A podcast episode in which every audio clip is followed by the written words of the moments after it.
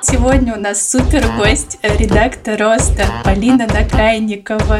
Если честно, первые месяцы мне просто хотелось орать, почему вы не предупредили, что будет ну вот так сложно. Ну то есть не просто сложно, а прям очень-очень сложно. Почему каждая мама не ходит с транспарантом, что девчонки, это капец. Ты расскажешь ее, как будто это такой занимательный стендап, но и хочется смеяться, потому что это весело.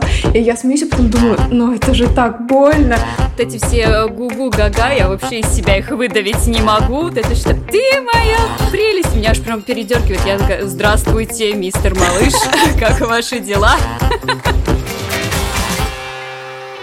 Всем привет! Это подкаст «Женщины и все», который делает команда издания «Горящая изба». Мы рассказываем про все, что может быть интересно женщинам и делаем подкаст на самые разные темы, от ностальгии по куклам Барби до комплексов и стандартов красоты. Я Лера Чебедько, редакторка подкастов «Горящей избы», а вместе со мной главный редактор Таня Никитина. Привет! Выпускающий редактор Вика Анистратова. Всем привет! Можете Леру, Леру прямо Лера сейчас лопнет от счастья. Я не знаю, всем ли это заметно. Ну, Лер, давай расскажи, почему. Потому что сегодня у нас супер гость, э, редактор Роста Полина Накрайникова, наша бывшая неизменная соведущая подкаста «Женщины и все». Полина, привет! Всем привет! Рада всех видеть и слышать. э, И вообще рада здесь присутствовать. Рада общаться с людьми, которые старше одного года. Вот, так что всем привет! Ей, привет! А расскажи, почему тебе приятно общаться с людьми, которые старше одного года? Наши слушатели же не знают. Что мы интересные собеседники. Некоторое время назад э, я объявила, что ухожу из подкаста, потому что у меня изменились жизненные обстоятельства. И несколько дней назад моим жизненным обстоятельствам исполнилось 5 месяцев, и они научились переворачиваться со спины на живот. Вот, э, у меня появился сын, и я ушла в декретный отпуск. И, собственно, именно с этим связана тема сегодняшнего подкаста. Мы уже не раз говорили про то, что ну, мы редко записываем э, выпуски на тему материнства, потому что у наших ведущих нет. Но теперь опыт появился, и мы сегодня готовы поговорить о том, как изменилась жизнь после рождения ребенка. И Полина выступит такой эксперткой и расскажет нам, есть ли жить после рождения или нет. На самом деле, скажу честно, что я, в принципе, никогда не романтизировала рождение детей. Для меня это если честно, ассоциируется с чем-то немножко страшным и опасным. И мне интересно, Полина, романтизировала ли ты? Ой, слушай, а сначала давай я задам вопрос. А почему тебе это кажется страшным и опасным? Не знаю, потому что мама мне рассказывала, что первые четыре года, там сначала я родилась, и через два года мой брат, она вообще не спала. И у меня постоянно ассоциация, что ты не спишь, тебе приходится все время следить, чтобы ребенок не плакал, просыпаться посреди ночи. А еще вот это ощущение, что ты несешь ответственность за жизнь маленького существа беспомощного, и ты единственный человек, но ты и твой муж, на кого он может опереться. Вот ты знаешь, на самом деле у меня и у большинства моих знакомых подруг э, плюс-минус э, те же ассоциации, связанные с материнством, и те же самые мысли насчет материнства. Но, что интересно, у моих друзей-парней как раз почему-то максимально романтическое представление о появлении ребенка. Большинство из них, э, когда я спрашиваю что-то про детей, начинают представлять, как вот мы с сыном там идем на первую рыбалку, или там мы общаемся как-то душевно, У вас играем. есть какой-то счетчик, да? Первой рыбалки осталось 8 лет, 5 месяцев. Да-да-да, шесть что-то типа того. А еще всем моим друзьям сейчас в районе 30 лет, и очень часто на каких-то вечеринках, вы знаете, уже разгар вечеринки, даже уже так, разгар уже немного прошел, и уже много выпито, и градус повышенный. Вот в этот момент обязательно найдется какой-нибудь парень, который приобнимет другого парня и скажет, Серега, я ведь хочу детей. И он в ответ обязательно скажет ему, что он тоже хочет, и это будет такое вот мужское единение. Поэтому, да, лично у меня и у моих подруг э, предубеждений на этот счет не было. Я представляла, что это будет сложно, что моя жизнь изменится.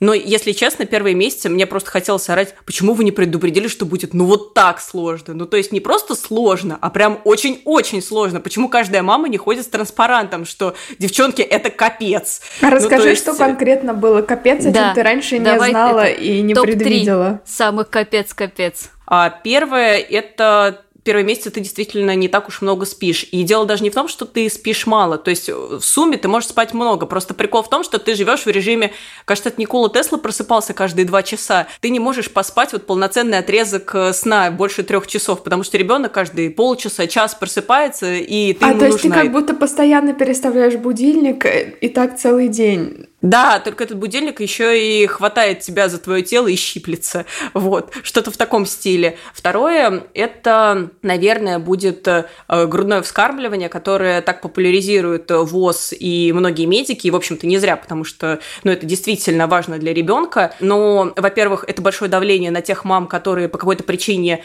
а, не могут кормить грудью и выбирают смешанное или искусственное вскармливание. А во-вторых, ну, мне всегда казалось, что это так просто естественно. Ну, знаете, там вот все эти картины, там Мадонна с младенцем, что ты берешь младенца, он открывает рот и ест. Оказывается, младенца нужно держать под определенным углом. Он может неправильно открыть рот, и тогда тебе будет очень-очень-очень больно. Интересная история в роддоме, где появился на свет мой ребенок, был консультант по грудному вскармливанию, что, в общем-то, если честно, редкость, особенно в региональных роддомах. И я очень рада была этому, очень ждала. Но была проблема, консультант по грудному вскармливанию работала только по будням, а ребенок решил родиться в пятницу вечером. Поэтому к моменту, когда консультант пришел ко мне, у меня уже было много вопросов, комментариях и ярких впечатлений. А третье, наверное, очень сложно выдерживать какие-то эмоциональные штуки и справляться с собственной тревожностью, потому что вот буквально вчера мы разговаривали с приятельницей о том, что почему-то на любой вопрос по теме рождения детей и вообще по теме детей, вот так скажем, есть миллион разных мнений. Например, когда вы выписываетесь из роддома, надо мазать ему пупок зеленкой или не надо, или мазать чем-то другим, или ничем не мазать, или надо ли допаивать ребенка водой, нужно ли иногда устраивать дни без подгузников, или пусть всегда ходит в памперсах, или пусть э, устроит у вас дома всемирный потоп. Ну, короче, вопросов просто миллион, и на все вопросы находится миллион мнений самых разных врачей, тет, бабушек, и порой очень сложно с этим справляться, с миллионом советов, и выстраивать какое-то собственное мнение, и главное, не беспокоиться по поводу каждого чиха ребенка, не хвататься за сердце. Мне пока это, честно говоря, удается не всегда.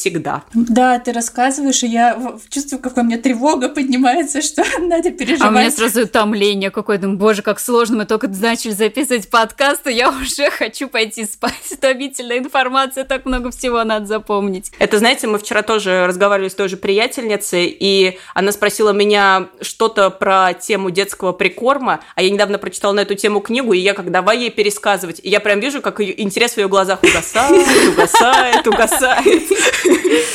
Я вообще хотела позже задать этот вопрос, но я чувствую, что мне уже нужен на него ответ. Как общаться с молодыми родителями, если у тебя нет детей, и ты не все понимаешь? Вот, например, сейчас ты рассказываешь историю про грудное вскармливание, и ты рассказываешь ее, как будто это такой занимательный стендап, ну и хочется смеяться, потому что это весело, и я смеюсь, а потом думаю, ну это же так больно. Ну, в смысле, это действительно очень грустная и тяжелая история, которая стала веселой только сейчас. Я думаю, а это вообще норм смеяться над э, вот такими самошутками? И, в принципе, когда общаюсь с молодыми родителями, у меня среди друзей еще не так много молодых родителей, и это все супер новый мир.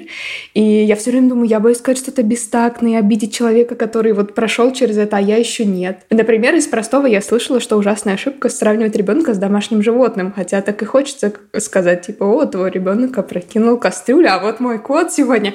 Вот, но я где-то читала, что делать так не нужно, и я постоянно себя сдерживаю. Вопрос, э, Полина, у тебя есть какие-то советы? И вообще ты сталкивалась с чем-то бестактным, или это мы, наоборот, надумываем себе помоги. Ну, кстати, вот насчет домашних животных я сама иногда сравниваю какие-то штуки, чтобы объяснить своим бездетным друзьям э, какие-то ощущения. Спасибо потому что, за ну, эту индульгенцию. Ну, на самом деле, но если это понятный пример, почему бы не воспользоваться им? Хотя я думаю, что здесь, как и по поводу всех детских тем, есть миллион мнений, и это просто надо Ну принять. ты расскажи свое, другого не просим. Спасибо. Про бестактные штуки. Но на самом деле я столкнулась с этим, наверное, больше во время беременности, потому что я никогда не думала, что чужая беременность вызывает столько интереса и столько каких-то, ну, честно говоря, неоднозначных вопросов и просьб. Например, всем ужасно хочется потрогать твой живот э, или даже тыкнуть. Ну, у меня в прямом смысле однажды спросили, а можно я тыкну? Много было мыслей. чтобы что? Ну вот потому что. Потом а, почему-то многим людям а, хочется назвать твой, очевидно, увеличившийся живот пузом. Блин, я терпеть не могу слово пузо. Еще хуже этого только слово пузика. Да нет, ну просто многие люди сами себя так называют. Ну то есть там, когда я ходила пузатая, как бы пускай. Но почему все остальные-то это используют в твой адрес? Чем ты это заслужила? Потом а, однажды была поистине забавная история с а, одной моей знакомой. Я была уже на восьмом месяце беременности, и я еще работала а, в горящей избе и выполняла разные задачи, и она спросила меня, блин, а ты еще работаешь? Я говорю, ну да, я себя хорошо чувствую, почему нет? Нет, ну ты вообще можешь работать? Я не поняла, говорю, в смысле, ну с беременностью же люди тупеют. Вот это Господи. да! Ну, а я тоже об она... слышала, еще говорят, что типа память страдает и вот это все. Ну, Таня, вот ты вот была моей начальницей. Ну, ты остаешься просто в декретном отпуске. И, э, как память у меня страдала или в нет, целом нет, терпимо нет, было? я это не заметила, я о том и говорю. А, откуда этот миф взялся? Него есть какие-то? Ты же наверняка читала уже об этом. Кто, кто-то же это придумал в первый раз. Если честно, не читала. И более того, многие девушки рады поддерживать этот миф, потому что, ну, особенно когда ты себя плоховато а, типа чувствуешь. Гладкие. Ну да, видимо, а, это может быть действительно кому-то выгодно, но кому-то это может быть и правда неприятно, потому что я, правда, старалась работать хорошо, работа всегда была а, важной частью моей жизни, и поэтому меня, честно говоря, расстроил такой комментарий, и я поспешила разубедить свою знакомую, которая, кстати, не имела в виду ничего плохого и, правда, не хотела меня обидеть, просто она искренне а, поинтересовалась, потому что действительно сталкивалась с таким стереотипом. Что касается детей, наверное, самое неприятное, с чем лично я сталкивалась, это когда ты искренне делишься какой-то около детской проблемой, а тебе в ответ э, говорят – если это бездетный человек, то что-то в стиле «а чего ты хотела?» Это маленький ребенок, и так в стиле «ну, мамочка, не переживайте, а ребенку нужна спокойная мама». А ты в этот момент просто взрываешься внутри себя и, и думаешь «да, нужна, но, может быть, мне кто-нибудь поможет стать спокойной? Хотя бы что-нибудь?» И если это человек э, с детьми, то тоже довольно обидно бывает, когда ты делишься а, каким-то своим опытом, а тебе в ответ говорят «а у нас все было хорошо, ребенок э, был молодцом, э, как только, значит, он явился на свет, он надел моно, монокль, цилиндр и сказал «мамочка, кофе». Это несколько расстраивает, потому что все дети разные, и тем родителям, у которых э, обстоятельства сложились более благополучно, зачастую бывает не понять тех родителей, у кого дети чаще кричат, мало спят, потому что возникает тут же предубеждение, что они все сделали правильно, а все остальные дураки и все делают неправильно. И на самом деле, если вы прочитаете какой-нибудь мамский паблик или форум, вы прям тут же увидите этих людей из миллиона, которые в ответ на чужие там а, крики о помощи говорят, ну, вы просто все делаете неправильно, а лично я сделал все отлично. Ну что ж, надеваю свое белое пальто и удаляюсь. Вот, выглядит это как-то так. Ну, кстати, о работе и совмещении. Э, на самом деле, во-первых, раскроем секрет. Полина конечно, в декрете, но она продолжает участвовать в жизни редакции и порой прямо-таки врывается в мой день с огромным сообщением, э, где содержится очень много новых тем и идей. Еще она иногда тестирует косметику для прожарки, правда, Вика? Да, Ибо делает это замечательно. Обожаю прожарку Полины. Ой, спасибо, девчонки. Я тоже недавно перечитывала.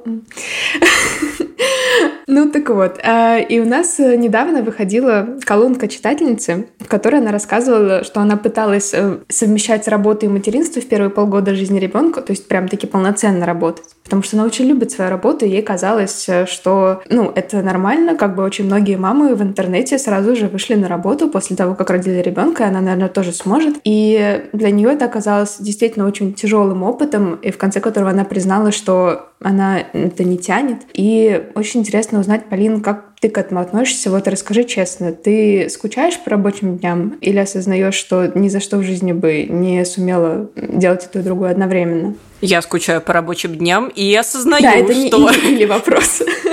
А, но на самом деле, когда вышла эта колонка, я помню, что я кинулась читать ее, потому что у меня действительно было много мыслей о работе во время младенчества моего ребенка. И я тоже думала, что, ну, когда он спит-то я смогу посидеть с ноутбуком. Это все замечательно, если ребенок действительно может спать один, если ему каждые полчаса не требуется после пробуждения мама и проверка, что мама ты на месте, мама ты меня обнимаешь, ты рядышком. Есть дети, которые засыпают только с укачиванием или Или, например, когда у ребенка болит живот, иногда ты просто держишь его на своем животе, ну, животом, животу, и вы засыпаете вот так. Ну, короче, может быть много вариантов, когда ты физически не можешь взять в руки ноутбук. Собственно, в одном из этих вариантов существую и я, поэтому я часто присылаю какие-то темы или идеи, потому что, как правило, у меня есть одна свободная рука, чаще всего левая. Я ничего не могу написать, но я много думаю и читаю. Знаете, вот э, ты как будто заперт в какой-то комнате наедине со своими мыслями. Ну, собственно, ты заперт в комнате со своими мыслями, только эта комната детская. И ты не можешь ничего производить, но ты можешь э, много думать,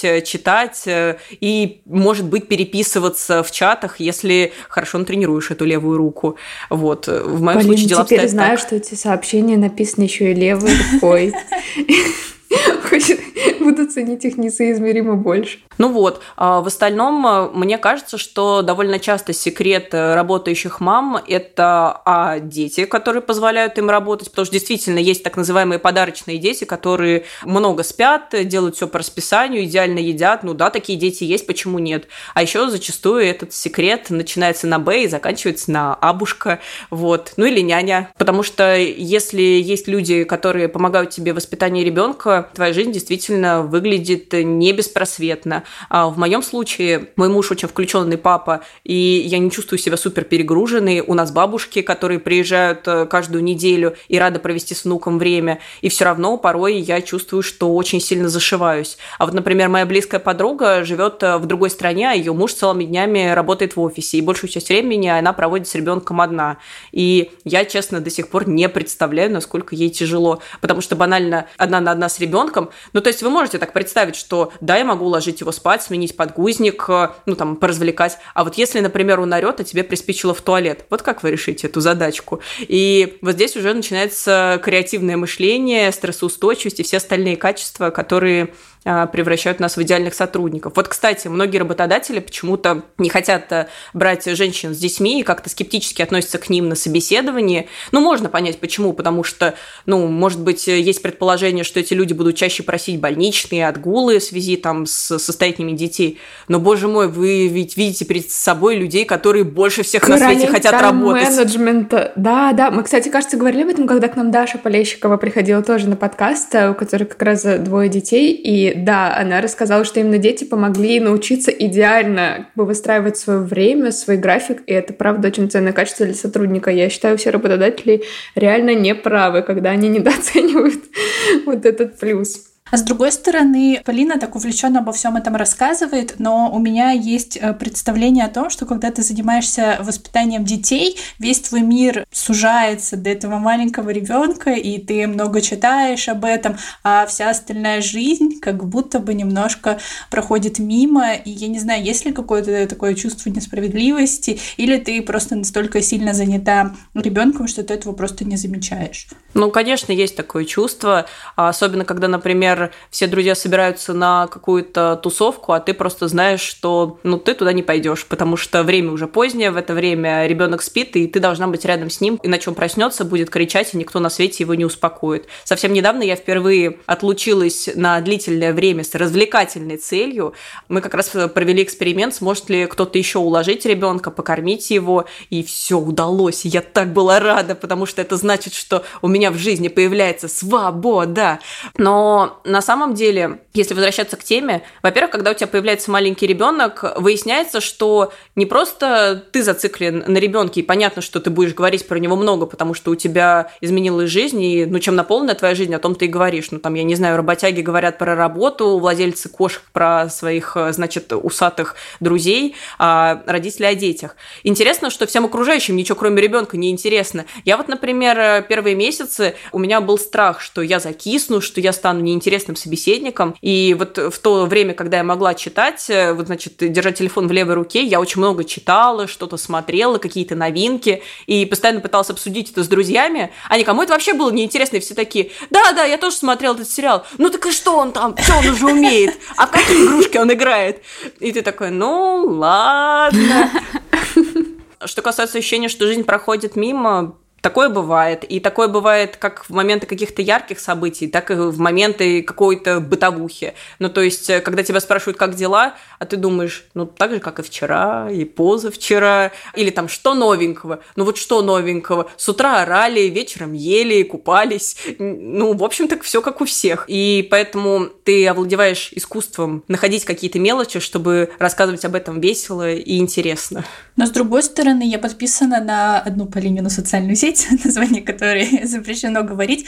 И э, я смотрю за твоими сторис активно, и помимо того, что ты выкладываешь вот иногда довольно забавные видео э, со своим сыном, мне еще нравится, что ты, там, не знаю, я помню, ты делала обзор на сериал «Король и Шут», и постоянно какие-то книги, которые ты успела прочитать. Я думаю, ничего себе, Полина находит время и на это. Ну, тут э, сложно сказать, нахожу время. Дело в том, что, опять же, вот говорю, когда мой ребенок спит, э, я не могу находить времени на что другое. У меня дома просто копится гора не сделанных дел, все зарастает э, пылью, какими-то разбросанными игрушками, есть куча дел, которые требуют моего присутствия. Банально я хочу доползти до ноутбука и, может быть, что-нибудь написать.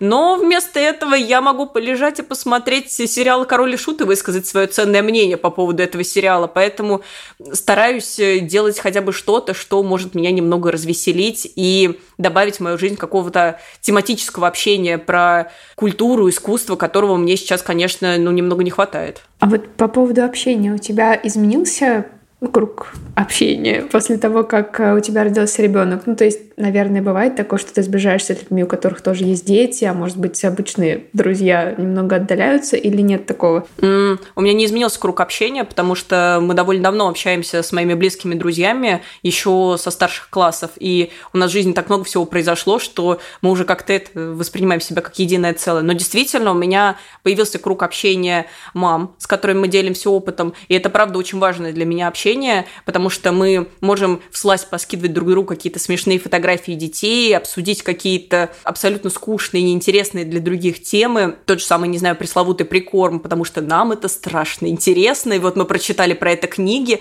и вот у них дети немного постарше, они уже начинают есть, они скидывают фотографии, где ребенок обляпался брокколи, и, в общем, разговор идет максимально живо и мило. С остальными людьми я тоже по-прежнему общаюсь, и я думаю, что мне есть что им дать с точки зрения какого-то интересного разговора разговора, помимо рассказов про то, чего учудил младенец сегодня. Но, конечно, взгляды на дружбу во многом изменились. И я часто думаю про себя, что это у вас нет детей, но ничего, вот когда они появятся, я вам все это припомню. Например, вот мы говорили с вами про то, как начинать ценить время с появлением ребенка.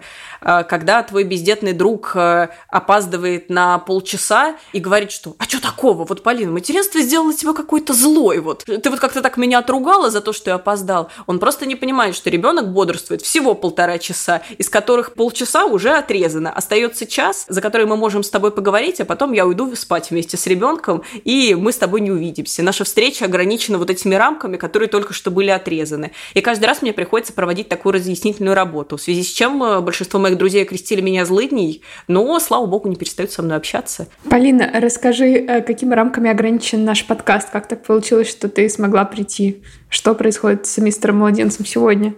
сейчас, в данную минуту. Он гуляет вместе со своим папой, возможно, даже спит, но это не точно. Приятно послушать, что кто-то спит и гуляет. Кстати, о папе, да? А как вы решили, кто из вас уйдет в декрет между тобой и вашим вовлеченным отцом? И это было просто решить? Или вы там думали, решали? На самом деле у нас даже не было такого разговора, потому что мы как-то сразу были уверены, что в декрет уйду именно я, потому что мне было важно пережить этот опыт, и мне очень хотелось провести время вместе с ребенком. Но на самом деле были какие-то другие факторы. А, во-первых, финансовый фактор, потому что выгоднее было для нашей семьи, чтобы в декрет ушла именно я. Во-вторых, это сам тип работы. В моем случае работа была сильно завязана на людях, каких-то процессах, которые нужно было выполнить к определенному времени. Ну, например, если тебе пишет автор и присылает текст, как-то не очень хорошо отвечать ему там в 12 ночи или в 4 утра. А в случае моего мужа он не так сильно завязан на времени, и зачастую он проводит целый день вместе с нами, иногда страхуя меня или помогая с какими-то вещами, а доделывает рабочие задачи вечером, когда мы ложимся спать. Вот э, какой-то такой примерно график. А у вас были разговоры с вашими партнерами о том, кто из вас э, уйдет э, в декрет, или вот вы по умолчанию считаете, что это тот крест, который понесете вы сами. Я и мой будущий муж, с которым я еще даже не знакома, поэтому у нас такие отношения на расстоянии, решили, что э, мне бы хотелось, например, разделить декрет. То есть, чтобы часть декрета пробыла я, и часть молодой человек. Например, первое время, когда младенцу больше нужна мать, я могла бы с ним побыть.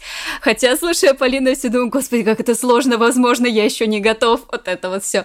А во вторую половину, как бы пусть поможет отец. Это, мне кажется, классно, с одной стороны, что и ты выдыхаешь, и можешь как-то включиться обратно в социальную жизнь с другой стороны, и твой партнер может э, включиться в воспитание ребенка и быть, что называется, вовлеченным родителем. Я пока вообще не думаю о детях.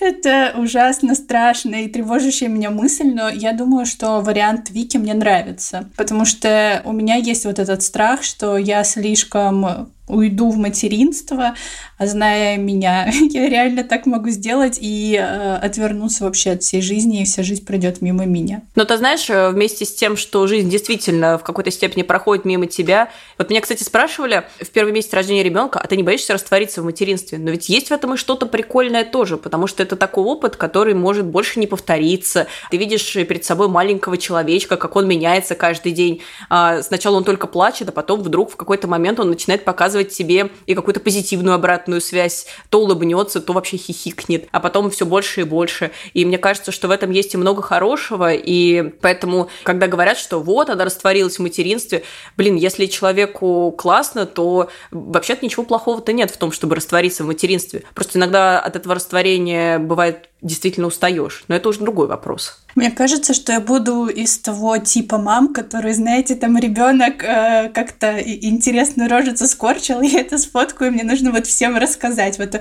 а мы сегодня вот это сделали, вот это сделали, вот это сделали. Поэтому я уверена, что я прям растворюсь в материнстве. А почему бы и нет? Кому не понравится, могут не смотреть. Вы знаете, я каждый месяц э, заказываю фотокнигу со всеми снимками ребенка, который я сделала за этот месяц, поэтому э, не, не мне как осуждать тебя, Лера. Не знаю, мне вообще непонятно, почему про вот это декретное время все время так говорят. Ну, все время вопрос ставится о том, как из него выйти, когда из него выйти, когда уже закончить, когда пора заняться какими-то настоящими делами. Мне тоже это кажется непонятным. Ну, в смысле, это такой редкий момент твоей жизни. И потом еще, главное, через 10 лет э, мы все будем переживать о том, э, как построить отношения с нашим ребенком, который подросток, как наладить этот контакт. И кажется, что вот очень здорово прожить этот период, когда этот естественный контакт э, есть, и когда ты можешь ему прям посвятить все, что у тебя, не знаю, есть. Но это, знаешь, это такие эмоциональные качели, которые могут буквально за один час тебя раскачать от «О, мой милый ребенок, я хочу быть с тобой всегда» до «Боже, я хочу отойти хотя бы в туалет, хотя бы на секунду, просто побыть в тишине одна». Можно, можно, можно. Ну, я понимаю, я вот опять это испытываю, я сейчас рассуждаю, потом я думаю, ну, наверное, так смешно звучит для детей, у которых реально есть дети, то есть вот это вот, вот, там, э, проникнуться с ребенком, наладить с ним контакт, да, кто-то сидит сейчас, не знаю, не может уложить оручего младенца и такой, конечно, да, я вас послушаю, когда у вас будут свои дети, я думаю, чего я вообще рассуждаю на эту тему? А я, кстати, хотела немножко порассуждать еще на тему партнерства и материнства, отцовства. я, если честно, видела какой-то кошмарный тренд в ТикТоке одно время, где показывали пары, что типа за год до рождения ребенка, что они там типа счастливые, все, у них там идиллия, типа после рождения ребенка они там как чужие, там показывали все время кадр, кажется, из эйфории, где злобно-агрессивно расходятся два героя. И, соответственно, у меня сразу стал вопрос, неужели это все правда? Полина, расскажи нам, пожалуйста, как родительство сказывается на отношениях? Ну, родительство – это правда испытание для отношений, потому что вы находитесь в перманентном недосыпе, у вас э, есть одна общая тема для обсуждения, обсуждения, но вот она очень сильно доминирует над всеми остальными, и у вас может не быть просто времени обсудить что-то еще, кроме ребенка. То есть вы постоянно обсуждаете какую-то тяжелую для вас проблемную тему, там, я не знаю, у ребенка болит животик, вот у него колики начались, и вот вы целыми днями обсуждаете эти колики, что сделать, чтобы облегчить это, а кто сейчас э, пойдет есть, а кто сейчас поддержит на руках э, вашего орущего зайку на вашей прекрасной лужайке. Но что-то в таком стиле. Поэтому я на самом деле очень рада, что мой муж очень терпеливый человек и, правда, вовлеченный человек, потому что мне есть с кем разделить это. И девушки делятся грустными историями о том, что их партнеры по-другому смотрят на родительство. Например, считают, что я пришел с работы, я устал и хочу отдохнуть. А ты весь день была с ребенком дома, поэтому вечером ты тоже будешь с ребенком, а я отдохну. Или, например, делают так, когда безумно уставшая мама передает им на секунду ребенка, чтобы выпить свой чай горячим в какой-то веке, берут ребенка, нагибаются над ней и говорят, а давай посмотрим, что делает мама. И вот много-много таких бесячих моментов. А, многие мамы в чатах мам, в которых я состою, признаются, что а, думали о разводе или думали о разводе в первые месяцы, когда ребенок был совсем маленьким и было особенно трудно. И если в отношениях есть какие-то трещины, то ребенок это не тот клей, который склеит ваши отношения. Вот как часто есть мнение, что ну появится ребенок и все наладится. Блин, нет, скорее всего, вам будет еще жестче. И если у вас крепкая пара, то вы, разумеется, выстоите. А если вам и так тяжело с друг с другом, то ребенок только обнажит эти проблемы, обострит их и сделает еще больнее. Обожаю это решение всех проблем женщины просто ради. Проблем в отношениях да. ради. Болит нога, ради. Прыщи тоже ради.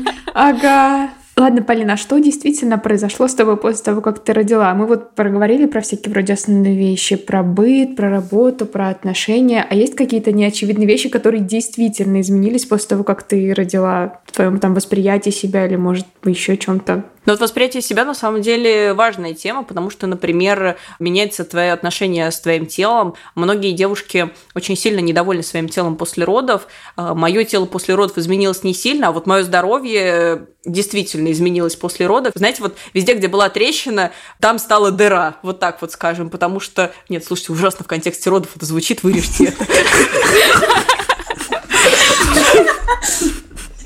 А везде, где было не очень хорошо, стало ужасно. И действительно, я не понимаю тех врачей, которые советуют девушкам родить, и от этого все пройдет. Ничего не пройдет. А зачастую, наоборот, станет тяжелее, потому что ваше тело переживает огромный, колоссально тяжелый опыт, э, настоящий ядерный взрыв. Я помню, что первый день после родов у меня было ощущение, будто по мне проехался трактор. И вот знаете, такое странное чувство. Обычно ты, когда сама к себе прикасаешься, ты примерно знаешь там, ну, здесь ты нажмешь э, бережно, и будет приятно. Здесь сильнее, и тело заболит. А я прикасалась к себе, как будто шла по минному полю. А вот сейчас я себя трону, будет больно. А теперь, а здесь, вот этот живот вчера был большим, а сегодня он уже небольшой и мягкий. Больно его трогать или нет? Я как будто заново знакомилась с собой и не узнавала того человека, которого видела в зеркале. И с одной стороны, это был колоссальный шок для меня, а с другой стороны, а, рядом уже был ребенок, о котором уже сейчас надо заботиться, а я еще не представляю, как о нем заботиться. Поэтому на принятие своего тела у меня ушло какое-то довольно длительное время, просто потому что у меня не было даже времени осмыслить те изменения, которые произошли. И второе изменение, которое, на мой взгляд, сильно перевернуло то, что есть в моей голове, это изменилось мое восприятие окружающего пространства. Потому что раньше я гуляла по городу и отмечала его красоту, а, значит, какую-то инфраструктуру, места для развлечений. Сейчас первое, на что я обращаю внимание абсолютно везде, это ровная ли дорога и есть ли пандус. И поверьте мне, пандусы есть не везде, но это, в общем-то, не то, чтобы а, какое-то открытие, особенно для российских регионов, а, но действительно это грустно, когда ты не можешь спокойно выйти из подъезда. Или, например, смотришь на магазин и облизываешься, потому что ты туда с коляской не зайдешь, потому что там ступеньки или, например, какой-то неочевидный подвал и много-много таких моментов. Ты замечаешь все машины, которые паркуются на съездах для колясок. Ты замечаешь соседа-мотоциклиста, который, оказывается, страсть как любит завести свой мотоцикл в 11 вечера под твоими окнами. И ты смотришь на город совершенно иначе, потому что раньше ты был просто человеком, а теперь ты человек, чьи возможности в некотором роде ограничены. И теперь э, ты действительно переживаешь насчет доступной среды и всех тех тем, которые большинство горожан не волнуют и, скорее всего, не будут волновать, пока они сами не столкнутся с проблемой, а, с какими-то сложностями со здоровьем или с рождением ребенка. Я тут невольно вспомнила наш один из старинных материалов о том, что города строят не для женщин. И у меня тоже подруга с маленьким ребенком, несколько раз мы с ней гуляли по городу, и я не могла, просто мне было больно смотреть, как она страдает, просто пытаясь э, коляску скатить с эм, лестницы уличной, потому что просто нету пандуса. И вот как бы deal with it, как бы рожаете много детей, но пандусы мы вам строить не будем.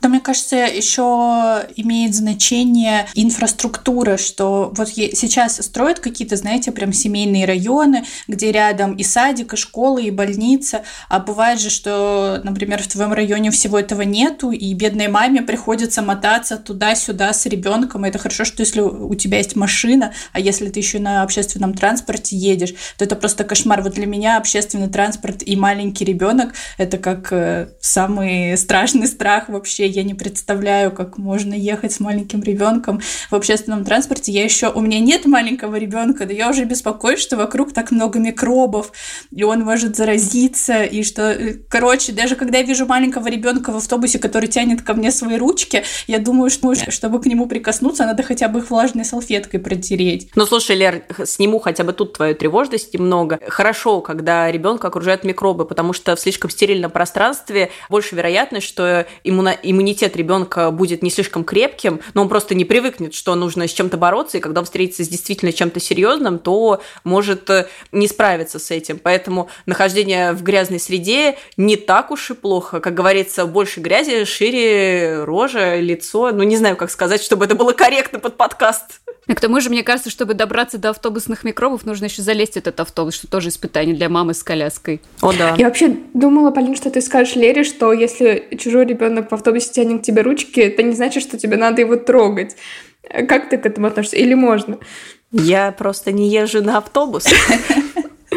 Нет, ну а представь, да блин, просто мой ребенок еще даже не сидит, поэтому я пока не представляю, как я поведу себя, когда он потянет э, кому-то руки. И на самом деле это такой вот вопрос, о котором я сейчас задумался. Вот он потянет кому-то руки, мне его ограничивать или э, как бы сказать, ну ладно, контактирую, если второй человек не против. Не знаю, как я себя поведу, но мне кажется, действительно, если ребенок тянет к вам руки, подумайте в первую очередь о себе, когда вы будете его трогать, потому что, да, на вас есть микробы, и вы действительно можете быть потенциально опасны для ребенка. Но на самом деле, скорее всего, это ребенок ребенок будет опасен для вас, потому что этими милыми слюнявыми ручками он уже потрогал все пыльные полки, залез в самое грязное место на земле и сейчас с удовольствием тянет эти пальчики к вашему лицу, чтобы как следует утереть э, вам щеки, нос и лоб. Ой, ну и ладно. Я один раз ехала в автобусе, рядом со мной сидела мама с маленьким ребенком, и он там хватал меня за плечо, за лямку рюкзака, а она его, ну так не трогай девушку, не трогай. Я думала, да пусть трогает, у него такие милые лапки вот эти.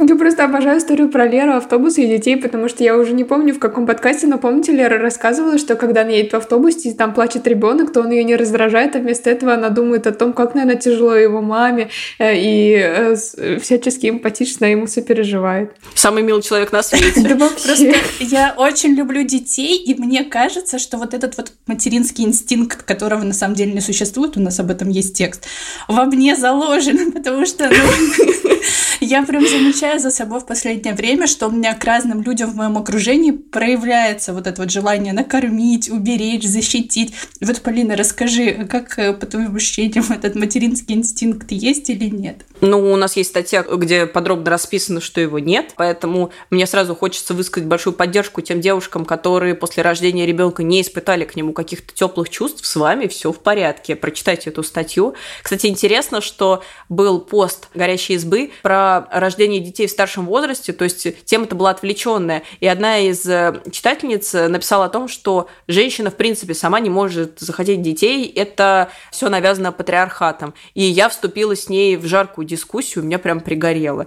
А с другой стороны, я подумала о том, что да, женщина действительно может этого хотеть, но насколько сама она хочет рождения детей, насколько этот так называемый материнский инстинкт не навязан ей, большой вопрос, потому что, ну, лично я никогда не жила в обществе, где ничего женщинам не навязывают. У меня нет э, какого-то опыта сравнения. Может быть, если бы я жила в других условиях, я бы не захотела ребенка. Ну почему нет? Лично я всегда находилась в среде, где детей очень любят. Моя мама очень любит маленьких детей, а мои родственники любят малышей, и у нас всегда дети возведены в какой-то культ. Поэтому я тоже всегда обращаю внимание на детей на улицах, мне всегда хочется им улыбнуться, сказать что-то приятное. Я всегда думаю, ой, какой хорошенький малыш. И то же самое думаю и про своего ребенка, но многие люди росли в других условиях, относятся к детям по-другому, и мне кажется, что это нормально, и я не уверена, что это все заложено где-то у нас на подкорке. А у вас, девчонки, есть что-то типа материнского инстинкта, теплых чувств детям и так далее и тому подобное? Я доброжелательно отношусь к детям, но я просто не знаю, что с ними делать. То есть ко мне подойдет годовалый ребенок, и я начну с ним разговаривать как со взрослым. Э, потому что я, я вот эти все гу-гу, га-га, я вообще из себя их выдавить не могу. Вот это что, ты моя прелесть, меня аж прям передергивает. Я такая, здравствуйте, мистер малыш, как ваши дела?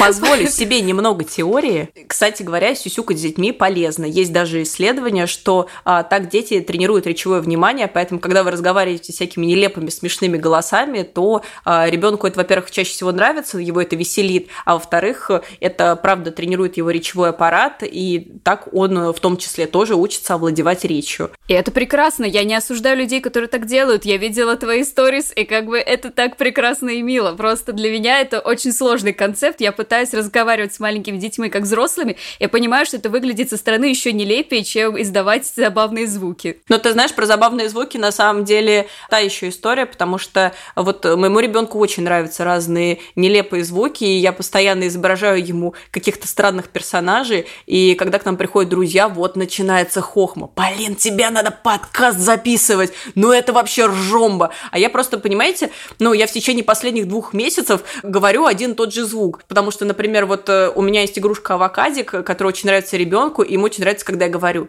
«Я!» авокадий, авокадий, авокадий, вот так вот. И вот представьте, ну вот вы на протяжении трех месяцев каждый день вот что-то такое говорите.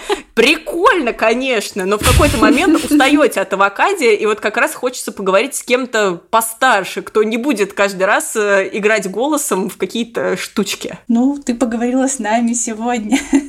Да, я ужасно рада. И очень благодарна тем слушательницам, которые писали комментарии в Apple подкастах, писали, а, что скучают мои немногочисленные, но преданные фанатки. Спасибо, вы вообще очень классные, и в том числе благодаря вам я сегодня нахожусь на этом подкасте. Девчонки, если вы слушаете этот подкаст, обязательно пишите в комментариях, кого еще пригласите в студию «Женщины все». Может быть, э, девушки прислушаются, или просто можете написать и позовите еще Полину. И я думаю, думаю, они обязательно вас услышат. Мы Полину позовем по своей инициативе тоже с большой радостью. Конечно, а то мы опять обсудили только те вопросы, которые как про ребенка. Вот как те люди, про которых Полина рассказывала, что они только про ребенка спрашивают. Совсем не обсудили, например, сериал про короля Шута, правильно? Что там ты еще, Полина, успела посмотреть? О да, тем много, так О, что да. давайте.